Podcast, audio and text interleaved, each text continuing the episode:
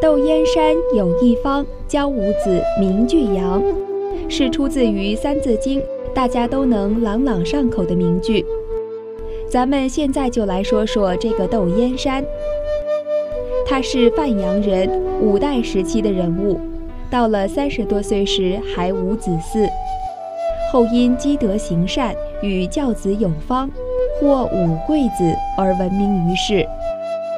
一天，窦燕山梦到爷爷和父亲对他说：“你要早修正行为啊！你没有儿子，寿命也不会久。”此后，窦燕山广行善事，如拾金不昧。持失物等候物主，宗族亲戚没钱办丧事，他出钱资助，还省吃俭用办书院。凡贫而志于学者，一概义务收留，由此栽培学子，因窦燕山而显贵者甚多。许多贫困朋友、各方贤士皆仰赖他维持生活。更难能可贵的是，窦燕山能以德报怨。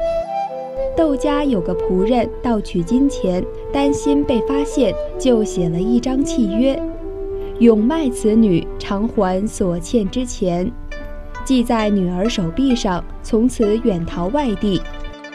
窦燕山看到契约，甚感哀怜，立刻将契约烧了，并收留女孩。在女孩长大之后，还替她选择好人家嫁出去。后来仆人听闻此事回来了，哭着诉说以前的罪状，窦燕山也不追究，因此仆人父子画了窦燕山的像，早起祝寿，傍晚供奉。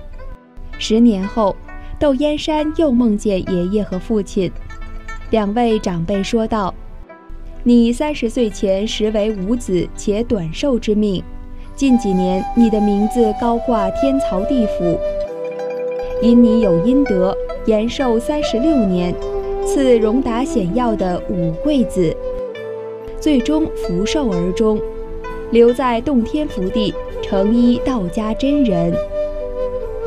八十二岁时，窦燕山沐浴更衣，道别亲戚，于谈笑中过世。五儿八孙皆显贵于朝廷，其中的五位儿子皆考中进士。当时号为窦氏五龙，皇帝认为最杰出者为窦仪，官至工部尚书。